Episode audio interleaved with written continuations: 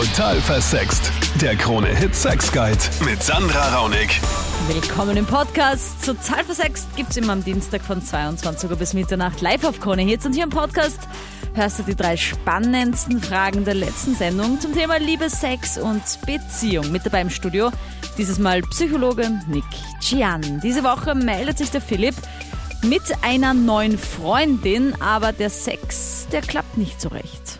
Ich habe eine Frau kennengelernt und äh, wir haben uns dann halt getroffen und es ist dann halt zum Ehe gekommen äh, und wir haben es dann eben probiert und ich bin dann beim ersten Mal nicht reinkommen und ja, dann haben wir es jetzt öfters probiert und jetzt mittlerweile probieren wir es die dritte Woche und es funktioniert noch immer nicht und jetzt fühle ich mich halt irgendwie vor den Kopf gestoßen, also ich weiß nicht mehr, was ich tun soll und ja, man kommt sich dann auch ein bisschen blöd vor. Okay, also, da muss ich ein paar Sachen nachfragen. Also A, wie Ja. geht's ihr denn damit? Äh, ja, also für sie ist es halt jedes Mal äh, erschütternd oder wie man es halt ausdrücken will, halt nicht so schön und äh, weiß ich nicht, es ist halt dann immer schlechte Stimmung danach und Ja, aber hat sie Schmerzen Ja. und geht's deswegen nicht? Oder na, also in dem Moment nicht und sie hat danach immer nur Schmerzen, aber ja, Okay. also in dem Moment nicht, na. hast du mit ihr schon drüber Und- geredet, ob sie das kennt, schon aus vorherigen Beziehungen? Also sie hat zu mir gesagt, sie ist keine Jungfrau mehr, äh, Mhm. aber genau die Situation hat es damals angeblich noch nicht gehabt. Aha. Äh, ja. Also es hat nichts ich mit Jungfrau sein zu tun oder nicht, ja? Ob du da, ob du Ähm, reinkommst oder nicht, das wollte ich dir nur sagen. Okay. Ähm, ich wollte Okay. wissen, ob sie vielleicht gesagt hat, das ist mir schon mal passiert mit einem anderen oder ob sie gesagt hat, das ist mir noch Na, nie na, passiert. na. Ja? Also das ist ja noch nie passiert, hat sie zu mir gesagt. Aha, auch also, spannend. ja. Mhm. Und noch eine letzte Frage. Ist sie feucht oder ist sie eher trocken? Ja, also ich sage ein bisschen nachhelfen muss man, aber so von, also ein bisschen, ja. Okay, aber Sie haben das jetzt noch nicht mit Gleitmittel per se jetzt probiert, was ich eh gut finde, weil ich finde, wenn der Körper quasi das Signal gibt, es soll nichts eindringen, dann braucht man jetzt auch nicht Gleitmittel draufschmieren und dann äh, das quasi na, auf Muss, auf Muss, auf Muss machen. na. Genau, na, ja. Na. Also danke, dass du Aber- anrufst, weil ich meine, ich Ja. glaube, wenn wir jetzt immer mit Nick reden, da gibt's halt mehrere Möglichkeiten. Ja?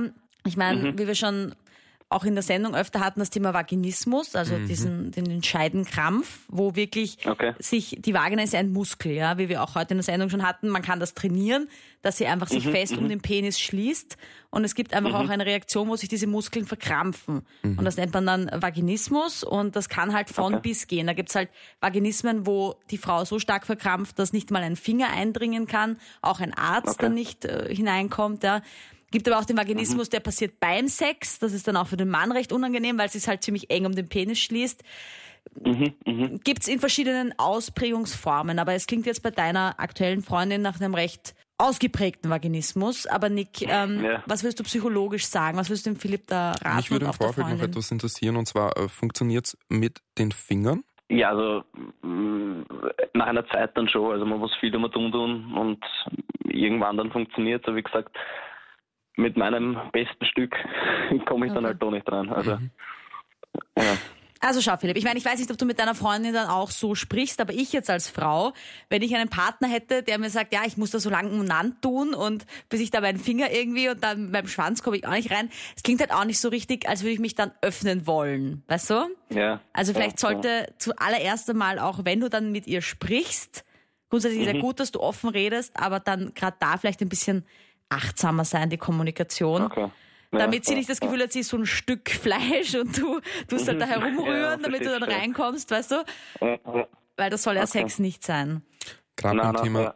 gerade beim Thema Sex sind gewisse Erwartungshaltungen etwas, was, was das Ganze wieder zunichte macht. Ähm, Sex sollte etwas Schönes sein, wo sich beide Seiten entspannen können, können Mhm, und mhm. nicht eine Belastung auf dem anderen liegt. Das heißt, ich würde echt einmal empfehlen, dass man sich langsam dorthin arbeitet. Gar nicht, gar nicht Okay. unter dem Aspekt, dass man jetzt unbedingt penetrieren muss mit seinem Penis, sondern dass man einfach eine schöne Zeit verbringt. Dann die Efi, da geht's auch um den Sex, aber um die Penisgröße. Ihr Freund hat einen kleineren und das stört die Efi gar nicht, aber dafür ihn. Es kommt ja immer wieder das Problem auf, äh, dass ein Mann, der kann mich nicht befriedigen, weil er einfach zu klar ist.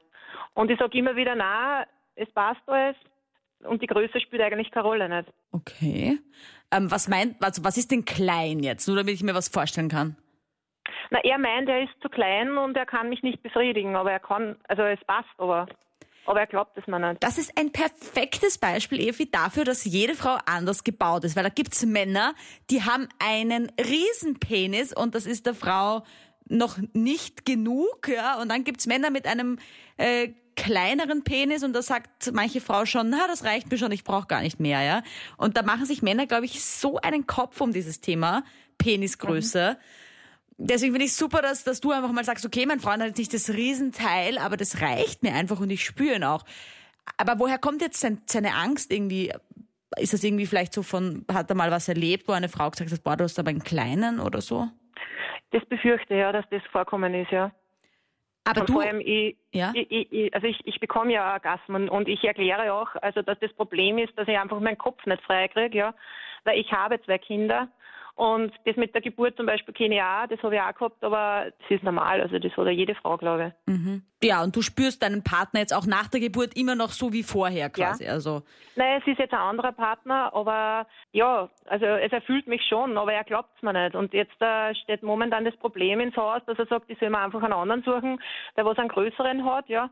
Oh, okay. Wow, das heißt, es ist echt ziemlich tief festgesetzt und ja. ist ein echtes Thema bei ihm, weil ich meine, wenn du ihm schon sagst, dass es passt und er jetzt trotzdem sagt, nimm dir einen anderen Typen, weil ich kann dich nicht befriedigen, Nick, ähm, Mhm. das klingt ja doch schon ein bisschen so psychotisch dann fast, oder wie kann man da? Nicht psychotisch, aber für mich ist das ein Anzeichen für ein, ein klares Selbstwertproblem. Also Penisgröße ist vor allem bei Männern immer, immer wieder Thema.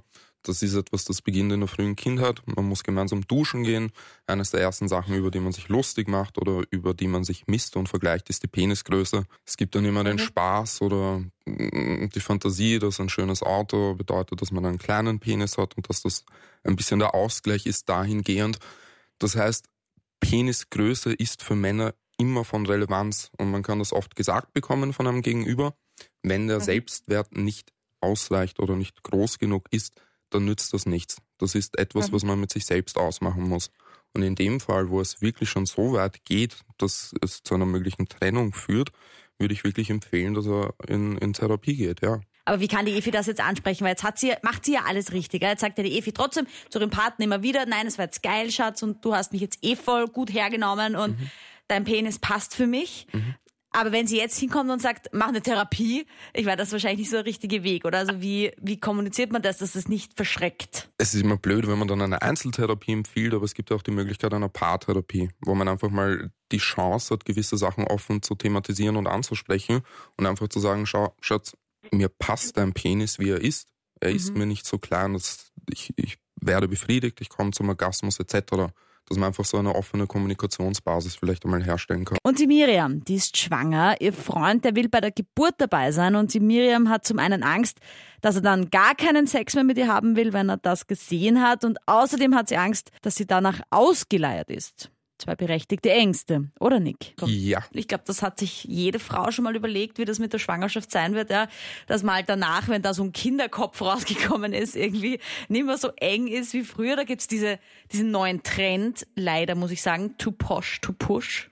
Heißt das? Also quasi sich zu gut sein, um, um zu pressen. Ja. Stattdessen wird ein Kaiserschnitt halt dann gewählt als die leichtere Variante, sich das zu ersparen. Aber gut, ich meine, auf der anderen Seite, es ist halt ich glaube, alles so dehnfähiges Material, kann man das so sagen. Also man kann mit Beckenbodentraining, wenn man da fleißig trainiert, sicher das alles auch wieder äh, so herstellen. Das ist ja auch nur ein kurzer Moment, oder? Wo das Kind da rauskommt. Ja, vor allem ist es ein Muskel, der trainiert werden kann. Also ausgeleiert, das kann kurzfristig vorkommen, aber es geht darum, dass man diesen Muskel dann wieder trainiert. Ja. Ähm, diese Festigkeit oder diese, ja, dieses Gefühl von vorher kann man definitiv wieder herstellen. Gut, das ist ja schon mal sehr beruhigend.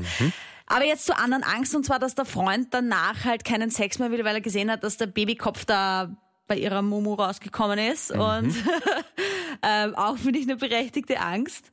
Finde ich auch, ja. So, Nick, aha, du findest das auch, okay? Warum? Ich habe das Gefühl, dass es im ersten Moment, wenn man das einmal sieht und sich darunter nichts vorstellen kann oder nicht, zumindest diese Grundeinstellung hat, da passiert jetzt was, das könnte unter Umständen blutig sein, es kann unter, unter Umständen mit Fäkalien verbunden sein, was ja auch immer wieder vorkommt bei einer natürlichen Geburt. Auch eine Angst, ja.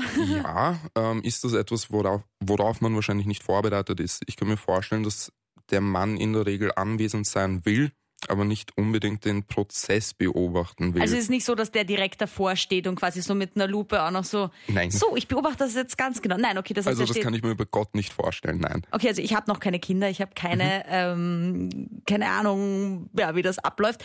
Aber gut, das heißt, er steht jetzt nicht so direkt davor und schaut sich das an. Ich meine, viele fallen dann ja auch in Ohnmacht, oder? Genau, Weil sie so da ist so. es, ja. Okay, gut, also die Angst, aber wenn er jetzt theoretisch, ja, falls die Miriam jetzt das Kind auf die Welt bringt, Mhm. ihr Mann hat das gesehen und will danach wirklich keinen Sex mehr, ja? Was macht man da in so einem Fall?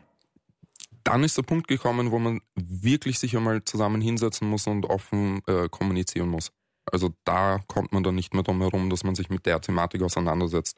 Kann das so tief sich setzen, dass man dann wirklich irgendwie eine Therapie dann auch braucht? Oder Ja, kann man das absolut.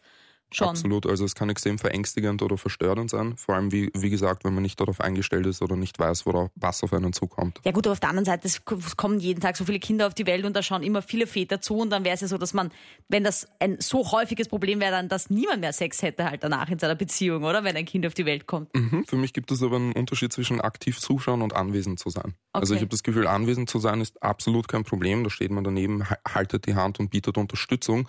Aber dieses Schaulustige davor stehen und zu beobachten, was da unten eigentlich passiert, das ist, kann ich mir bei, beim besten Willen nicht vorstellen.